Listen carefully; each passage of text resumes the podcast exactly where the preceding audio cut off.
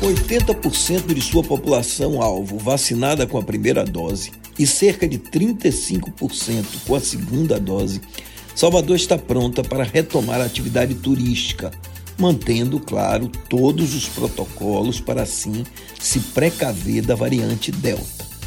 Mas para que isso se concretize, é fundamental o apoio do governo do estado e da prefeitura, especialmente em campanhas de divulgação do destino Salvador, como vem sendo feito por outras cidades.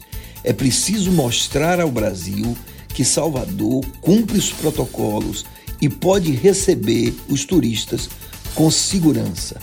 Além disso, o estabelecimento de normas para a realização de eventos e a retomada do turismo de negócios é urgente. Recife já saiu na frente já recuperou o tempo perdido, pois os números sobre movimentação de passageiros no aeroporto de Guararapes subiram 20% no primeiro semestre de 2021 em relação a 2020. A movimentação de passageiros no Aeroporto Internacional de Salvador, também no primeiro semestre, atingiu 1,8 milhões de pessoas, que já é igual ao patamar de 2020.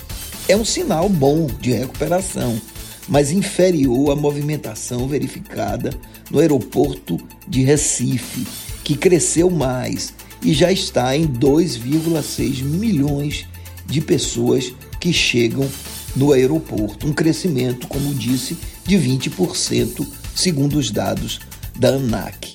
O aeroporto do Recife já é a principal porta de entrada do Nordeste mas é preciso reverter esse quadro e fazer com que Salvador retome a posição.